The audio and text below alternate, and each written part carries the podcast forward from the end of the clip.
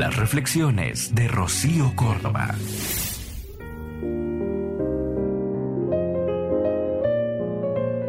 Estamos en tiempos de desintoxicación. Saquemos de nuestra alacena los malos recuerdos. Los culpables engordan. Los desamores hacen daño y las tristezas intoxican. Para el desayuno, ¿qué tal un buen jugo de agradecimiento? Una taza de voluntad disuelta en tolerancia, dos rebanadas de autoestima y una ensalada fresca de motivos.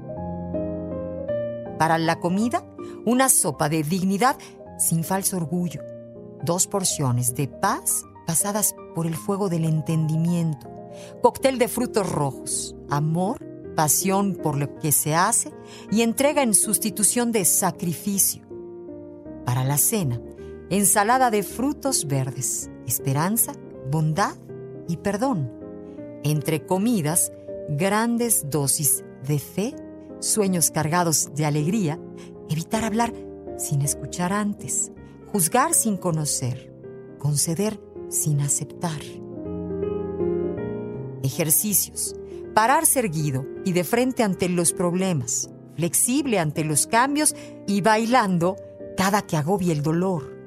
Extienda la mano derecha para dar y la del corazón para recibir. Alza la vista para agradecer y baja la cabeza para ser bendecido. No niegues lo que sientes, piensa cómo y dónde lo dices y actúa siempre con humildad. Escúchalas completas en el podcast de Rocío Córdoba. Una mujer como tú.